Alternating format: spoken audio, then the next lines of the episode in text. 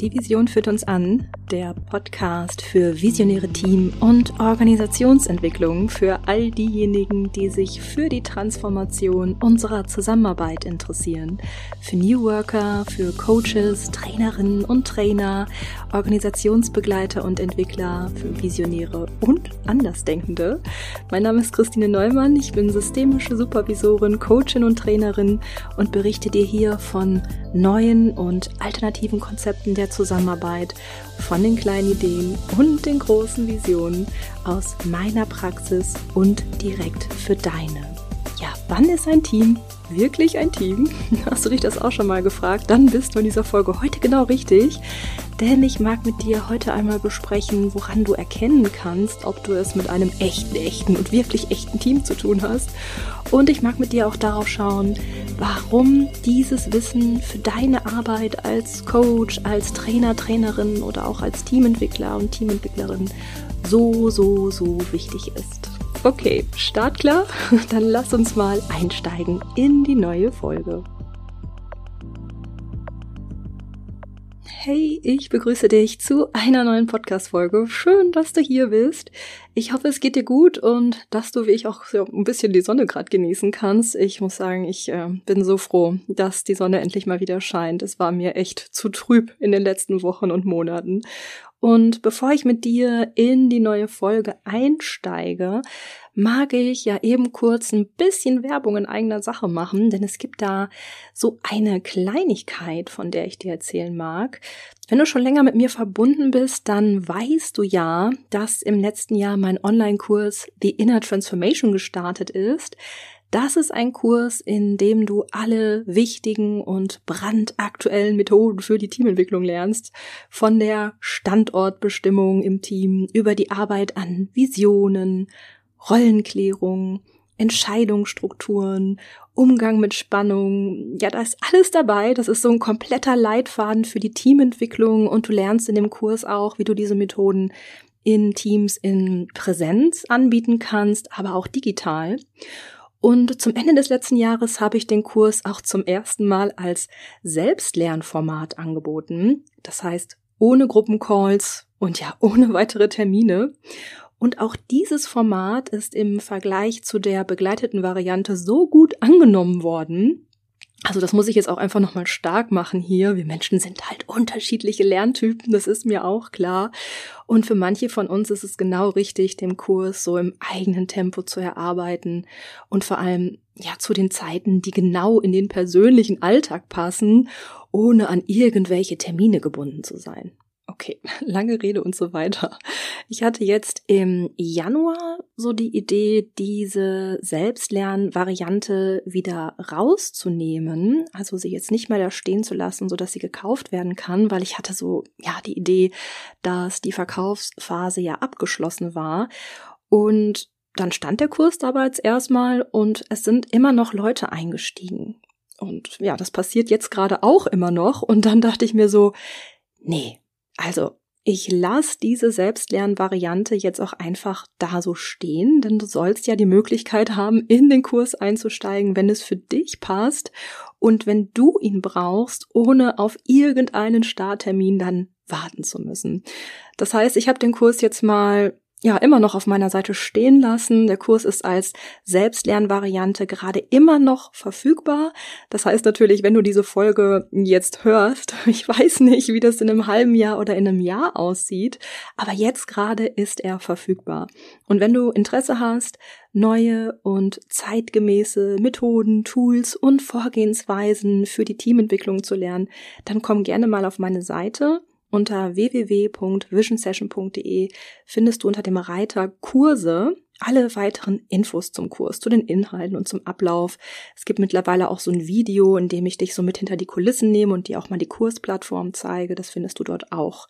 Und ja, dann kannst du direkt einsteigen, wenn du willst. Ich lasse dir den Link zum Kurs selbstverständlich auch hier in den Shownotes da. So, jetzt lass uns aber mal hier in die Folge einsteigen und in das Thema Wann ist ein Team wirklich ein Team? Ja, das ist eine Frage, die tatsächlich auch im letzten Jahr im Online-Kurs aufgeploppt ist. Und zwar in einem Live-Call mit der Lerngruppe. Und das ist eine so wichtige Frage für unsere Arbeit. Denn nicht immer haben wir es in der Teamentwicklung wirklich mit einem Team zu tun. Manchmal denken wir, die Leute, mit denen wir da arbeiten, die wären ein Team, oder auch die MitarbeiterInnen denken, sie wären ein Team, obwohl sie kein Team sind. Ich mag mit dir in dieser Folge einmal besprechen, was genau dieser Teambegriff überhaupt bedeutet, wann wir es wirklich, wirklich mit einem Team zu tun haben und vor allem auch, wofür wir dieses Wissen für unsere Arbeit als Coaches, Berater, Beraterinnen, Teamentwickler, Teamentwicklerin überhaupt gebrauchen können. Und ich würde sagen, Komm, wir schauen uns jetzt erstmal an, was dieser ominöse Begriff Team bedeutet. so, ich steige mal mit einer Definition ein. Unter dem Begriff Team verstehen wir einen Zusammenschluss von Mitarbeitenden, die gemeinsam ein bestimmtes Ziel verfolgen. Und um dieses Ziel zu erreichen, organisieren sich diese Mitarbeitenden, das heißt, sie nutzen gewisse Strukturen und dazu gehört ja die Aufgaben und die Rollenverteilung. Das Ziel, das ein Team anstrebt, das fügt sich dabei in die Zielvorgabe der Gesamtorganisation ein. Ist ja eigentlich auch klar. Ja, die Organisation möchte ja auch was damit erreichen. Wenn eine Organisation noch recht klein ist, dann können die Organisation und das Team manchmal auch deckungsgleich sein. Ja, dann besteht die ganze Organisation aus diesem einen Team. Das kann es auch geben. Okay, damit sind wir auch schon direkt beim Kern dieses Teamthemas angekommen, denn ein Team benötigt erstens immer mindestens ein gemeinsames Ziel und zweitens eine strukturelle Aufteilung, um diese Ziele oder dieses Ziel zu erreichen. Und hier wird's schon direkt spannend, denn ich weiß nicht, wie es dir geht, aber ich habe in meiner Praxis auch recht häufig mit Mitarbeitenden zu tun, die gar nicht an einem gemeinsamen Ziel arbeiten und die auch nicht durch Aufgaben und Rollenverteilung so strukturiert sind, dass sie ein gemeinsames Ziel erreichen könnten. Und wenn es dieses Ziel nicht gibt und wenn es auch diese Strukturierung in Aufgaben und unterschiedliche Rollenverteilung nicht gibt, dann sprechen wir auch gar nicht mehr von einem Team, sondern von einer Gruppe. Zum Beispiel auch von einer Arbeitsgruppe. Ja, da gibt's Unterschiede. Und diese Unterschiede, die beziehen sich ja nicht nur auf diesen Zielbezug oder auf diese Strukturierung von Arbeit, sondern auch auf die Anzahl der Beteiligten. Ja, ein Team kann zum Beispiel schon bei zwei Personen entstehen. Ist ja auch logisch irgendwie. Ja, zwei Personen können sich zusammenschließen, gemeinsam an einem Ziel arbeiten und für die Erreichung dieses Ziels dann Aufgaben verteilen und Rollen und Zuständigkeiten bestimmen. Na klar.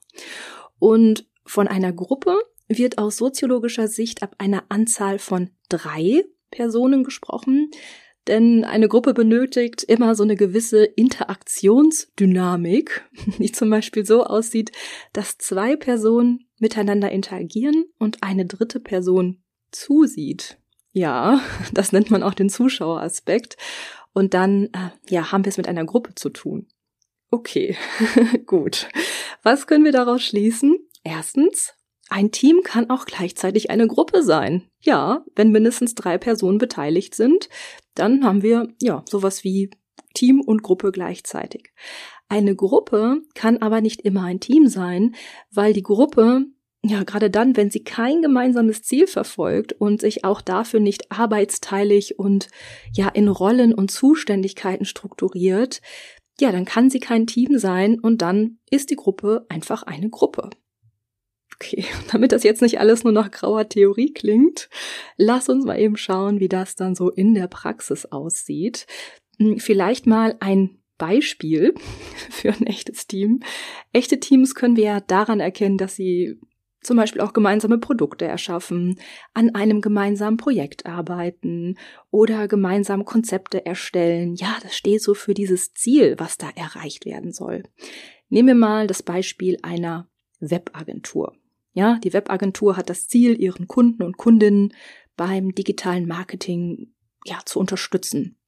Und in einem Team einer Webagentur finden wir dann verschiedene Rollen, die so Hand in Hand daran arbeiten, für den Kunden eine ganz einzigartige Marketinglösung zu erschaffen. Ja, wir haben in so einem Team zum Beispiel einen Webdesigner, einen Webmaster, einen Webentwickler. Das sind unterschiedliche Rollen mit unterschiedlichen Zuständigkeiten. Und hier haben wir also diese Aufgaben- und Rollenverteilung und die Menschen, die diese unterschiedlichen Rollen ausfüllen, die müssen sich regelmäßig abstimmen und darüber informieren, wie zum Beispiel auch der Stand des Prozesses ist. Und sie müssen prüfen, ob sie gemeinsam noch auf dem richtigen Weg sind, um ihr gemeinsames Ziel zu erreichen. Ja, in diesem Fall das Ziel für den Kunden, das bestmögliche digitale Marketing aufzusetzen. Und in so einem Projekt können natürlich auch neue Herausforderungen entstehen und dann müssen gemeinsam neue Lösungen entwickelt werden. Also ganz klassisch. Aufteilung in Rollen mit unterschiedlichen Aufgaben und Zuständigkeiten, ein gemeinsames Ziel, regelmäßige Absprachen. Das ist so klassisch Team und diese Konstellation der Zusammenarbeit unterscheidet sich von Gruppen. Aber auch auf diese Gruppen treffen wir ja regelmäßig in unserer Arbeit als Teamentwickler und Teamentwicklerinnen oder auch als Coaches oder Trainerinnen. Sagen wir mal, du hast es mit einer Beratungsstelle zu tun. Ja, das kann es ja auch geben. Und diese Beratungsstelle hat jetzt fünf Mitarbeitende und eine Leitung zum Beispiel. Ja, und diese fünf Mitarbeitende machen alle den gleichen Job. Sie beraten Menschen jeden Tag. Alle haben die gleiche Aufgabe. Alle befinden sich täglich in der Rolle des Beraters oder der Beraterin. Die einzige Arbeitsorganisation, die wir jetzt in diesem Beispiel hier haben, ist diese Unterscheidung von Leitung und den übrigen Mitarbeitenden und vielleicht auch, ja, vielleicht hat diese Beratungsstelle auch noch eine Bürofachkraft. Aber das war's. Ja, die übrigen fünf machen alle den gleichen Job. Und ja, dann haben wir es natürlich viel, viel eher mit so einer Gruppenkonstellation zu tun, als mit einem Team. Natürlich hat die Beratungsstelle auch einen Sinn und Zweck, den sie erfüllt, aber die Mitarbeitenden setzen sich jetzt nicht ein bestimmtes Ziel und fangen dann an, irgendwie arbeitsteilig vorzugehen oder in unterschiedlichen Rollen zu arbeiten, um an das Ziel zu kommen. Ja, das unterscheidet sie von einem Team. Ein weiteres schönes Beispiel, finde ich, sind Schulen. Ja, so ein Kollegium von 50 oder 100 Lehrkräften, die sind natürlich auch kein Team. Ja, die Schule hat auch einen Sinn und Zweck. Ja, sowas wie ein Bildungs- oder ein Erziehungsauftrag und ja, so eine Schule kann natürlich auch so einen eigenen Schwerpunkt haben, eine eigene Ausrichtung. Aber das Kollegium an sich geht nicht arbeitsteilig vor. Denn alle sind täglich in ihrer Rolle als Lehrer oder Lehrerin unterwegs. Und wie das gerade auch schon so anklang, haben wir auch unterschiedliche Zeiträume für den Austausch in Gruppen und in Teams. Das Team der Webagentur setzt sich in der Regel viel häufiger zusammen als das Kollegium. Im Team der Webagentur muss viel häufiger darüber gesprochen werden, wie gerade Aufgaben verteilt werden. Ja, was macht der Kollege gerade? Wann kann ich mit seinem Ergebnis rechnen, damit ich weiterarbeiten kann? Denn hier geht ja so alles Hand in Hand und hier benötigt der eine die Vorarbeit des anderen. Das heißt, in diesem Team wird viel häufiger darauf geschaut werden müssen, wer hat diese Woche welche Aufgabe, wie können wir die Aufgaben koordinieren, wie sind die Abläufe und so weiter und so weiter. Und wenn es in der Kommunikation oder in der Informationsweitergabe hakt, dann hat das Team ein richtiges und ernstzunehmendes Problem. Denn möglicherweise kann dann das Ziel nicht erreicht werden. Ja, das Endprodukt kann nicht planmäßig erstellt werden. Das Konzept wird nicht fertig. Was auch immer. Das passiert in der Gruppe nicht. Denn natürlich kann auch in der Gruppe ja, die Kommunikation haken, das kann auch passieren, keine Frage, und es können auch Konflikte entstehen, auf jeden Fall. Aber dabei ist kein Endprodukt gefährdet, denn hier arbeiten wir ja viel weniger so Hand in Hand. In einer Gruppe kann ich einfach meinen Arbeitsabläufen nachgehen, denn ich bin nicht darauf angewiesen, dass der Kollege oder die Kollegin irgendeine Vorarbeit leisten muss, damit ich mit meiner Arbeit loslegen kann. Okay, soweit erstmal die grobe Darstellung. Und ja, wir finden in unserer Arbeit auch immer, immer diese Zwischentöne.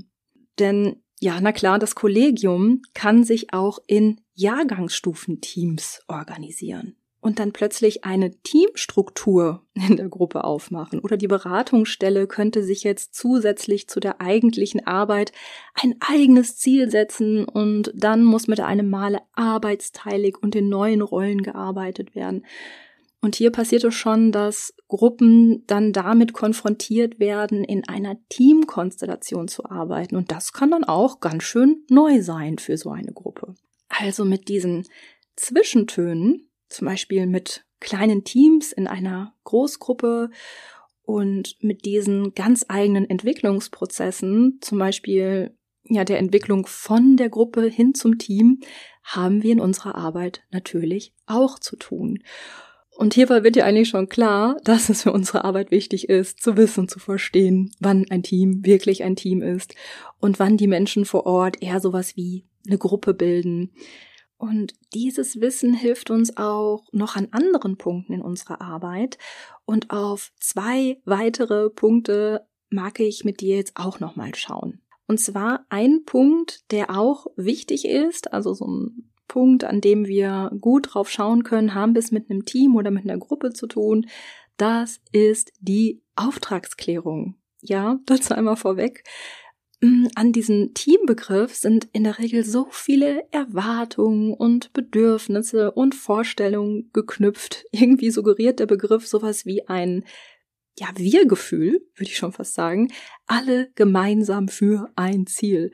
Und auch Verbundenheit und Zugehörigkeit werden ja recht häufig mit dem Teamgedanken verbunden. Und gerade in Gruppen kann dann der Eindruck entstehen, ja, bei uns fehlt irgendwas. Da fehlt der regelmäßige Austausch über Prozesse und über Aufgaben. Und da fehlt das Gefühl der Zugehörigkeit und Verbundenheit.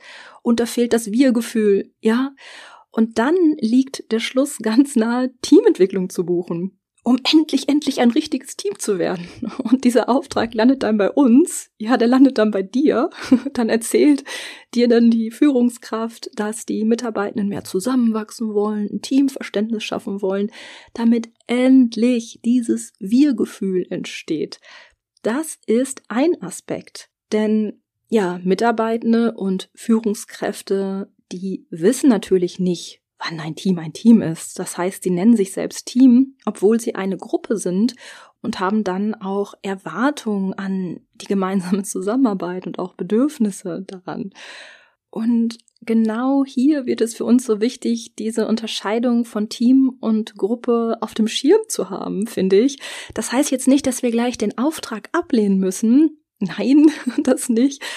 Aber es kann zum Beispiel heißen, dass wir dieser Gruppe schon eine erste Idee anbieten dürfen, wie eine erste Intervention, indem wir ja offen machen, dass eine Gruppe kein Team ist und dass das auch völlig in Ordnung so ist. Und vielleicht mal so ein Einblick in meine Praxis. Ich erlebe dabei ganz häufig eine Art der Erleichterung. Es kann nämlich total entlastend sein, in einer Gruppe zu arbeiten. Dann arbeiten die Mitarbeitenden halt in einer Arbeitsgruppe zusammen.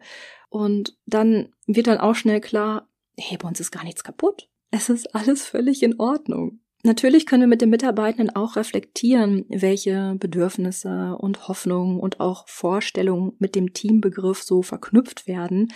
Auch das kann ein super wirkungsvolles Thema für eine gemeinsame Sitzung sein. Und ich finde, für unsere Arbeit ist diese Unterscheidung zwischen Team und Gruppe auch wichtig, damit wir keine falschen Hoffnungen erwecken, indem wir so tun, als könnten wir aus der Gruppe ja so ein Team zaubern, obwohl die Arbeitsstruktur das gar nicht hergibt. Darauf, finde ich, dürfen wir ja auch achten. Und das auch gerne schon zu Beginn des Prozesses, ja. Wenn dir die Schulleitung im Erstgespräch erzählt, dass das Kollegium endlich ein echtes Team werden will, Oder wenn dir die Leitung der Beratungsstelle erzählt, dass die Beraterinnen in der Einrichtung sich nicht wie ein Team fühlen, dann kannst du schon gleich bei der Erklärung des Auftrags auch offen machen, was geht und was nicht geht. Denn, ja, sind wir mal ehrlich, die Frage ist ja eher, was die Leute mit dem Teamgedanken verbinden, welche Hoffnungen und Wünsche mit dem Teamgedanken verknüpft sind. Und so ein Prozess kann dann sehr, sehr viel wirksamer sein als irgendeine Teambuilding-Maßnahme in einer Gruppe. Also, zu wissen, wann ein Team ein Team ist, kann auch schon direkt bei der Auftragsklärung wichtig sein. Übrigens noch eine Ressource an dieser Stelle für dich. Hm, wenn du dich fragst, wie du bei der Auftragsklärung genau vorgehen kannst und welche Fragen du dabei stellen kannst oder auch wie du methodisch dabei vorgehen kannst, dann habe ich auch was für dich. Und zwar gibt es genau zu diesem Thema Auftragsklärung in der Teamentwicklung auch einen kleinen Video-Workshop auf meiner Seite. Das ist ein aufgezeichneter Workshop von einer Stunde mit Workbook und die Präsentation ist auch dabei. Da zeige ich dir den kompletten Ablauf für die Auftragsklärung mit Teams und ja, auch diesen Zugang kannst du dir ganz einfach holen und dann auch direkt einsteigen. Den Video-Workshop findest du auch auf meiner Seite unter www.visionsession.de. Und zwar dann unter Workshops. Ich pack dir den Link natürlich auch in die Shownotes hier rein. Na klar. Oh Mann, heute habe ich viel für dich im Angebot, oder? Na gut, ganz ehrlich, du sollst ja auch ausgerüstet sein für die Teamentwicklung. Also, gut. Ähm, wo waren wir denn? Ja, dieser Punkt Auftragsklärung, das ist ein wichtiger Punkt. Und es gibt noch einen zweiten Punkt, auf den ich jetzt auch nochmal eingehen mag. Wofür ist es noch hilfreich für uns zu wissen, wann wir es wirklich, wirklich mit einem echten Team zu tun haben? Genau, bei unserer Methodenauswahl. Erst einmal ist es sicherlich schon so, dass wir viele Methoden, Tools und Vorgehensweisen aus der Teamentwicklung auch in Gruppen anwenden können. Das ist definitiv möglich, denn auch in Gruppen entstehen ja beispielsweise Hierarchien, Gruppen haben auch eine Leitung oder können eine Leitung haben. Die Führungskraft zum Beispiel, wenn wir jetzt so auf den organisationalen Kontext schauen. Gruppen haben genauso wie Teams mit Spannung und Konflikten zu tun, mit Kommunikationsthemen und mit Entscheidungsprozessen. Also da tut sich nicht so viel zwischen Teams und Gruppen. Aber trotzdem gibt es auch Methoden, die ja mehr so der Teamentwicklung zugeordnet werden können oder sagen wir es mal so, die in Gruppen dann ganz andere Prozesse in Gang setzen als in einem Team. Ja, nehmen wir mal beispielsweise die Visionsarbeit. Du weißt ja, mein liebstes, liebstes Thema. Da gibt es in der Praxis eindeutig Unterschiede vom Effekt für den weiteren Prozess. Sagen wir mal, ich arbeite mit einer Gruppe jetzt eine neue Vision heraus. Die Gruppe möchte ihren gemeinsamen Fixstern finden, ja, ihre Vision. Und an diese Vision geknüpft sind ja auch wieder Ziele und auch Maßnahmen und Handlungsschritte, die dann abgeleitet werden, um diese Vision zu erreichen. Und am Ende schauen wir uns ja nicht nur die Vision an, sondern auch diese Handlungsschritte. Und das hat die Konsequenz, dass es auch zu einer Arbeitsteilung kommen kann. Es wird bestimmt, wer macht was bis wann, wer hat welchen Hut auf, wer hat welche Zuständigkeit, damit ja diese Vision erreicht werden kann, beziehungsweise damit man in diese Richtung dieser Vision gehen kann. Plötzlich geht es um ganz neue Zuständigkeiten und plöpp, schon entsteht so eine erste Teamdynamik. Die Gruppe wird dann damit konfrontiert, sich zum ersten Mal als Team zu formieren. Das ist ein ganz eigener Entwicklungsprozess und kann auch zu neuen Herausforderungen führen. Gerade dann, wenn diese Gruppenkonstellation für die weitere Arbeit auch noch aufrecht erhalten werden soll. Ja, also wenn dann so Doppelkonstellationen entstehen und auch so Methoden, die wir nutzen, um mit Teams ja, Teamrollen herauszuarbeiten. Ja, in Teams macht es natürlich durchaus Sinn, sich über die Rollen im Team zu verständigen, zu schauen, welche Rollen haben wir im Team, welche Rollen brauchen wir im Team, wie verläuft der Kommunikationsprozess zwischen den Rollenträgern. Das macht durchaus Sinn.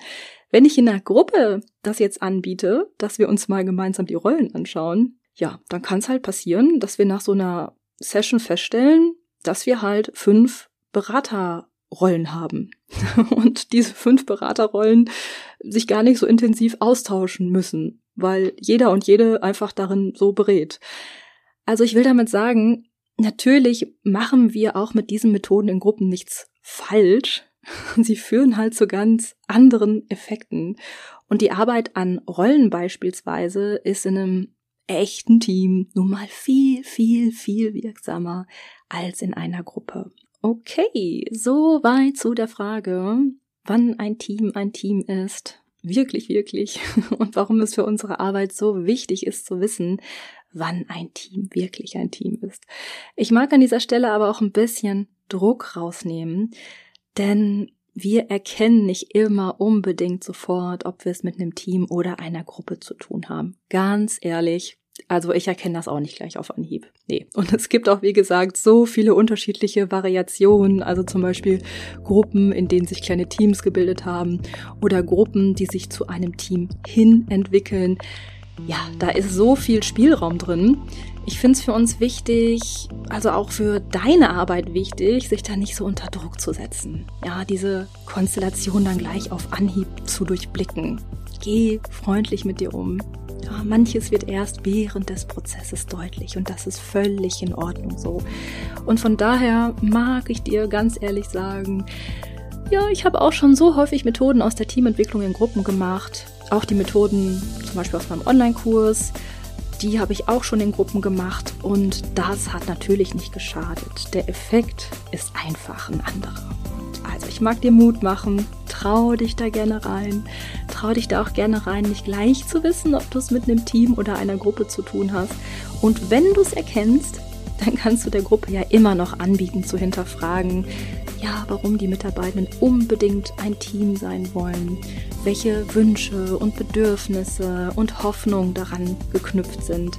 Das kann auch im Prozess immer noch so eine schöne und wertvolle Intervention sein. Genau, soweit für heute. Vielen, vielen Dank, dass du heute dabei warst. Vielen Dank fürs Reinlauschen und für deine Aufmerksamkeit. Und bis wir uns wieder hören. Hab eine gute Zeit. Tschüss.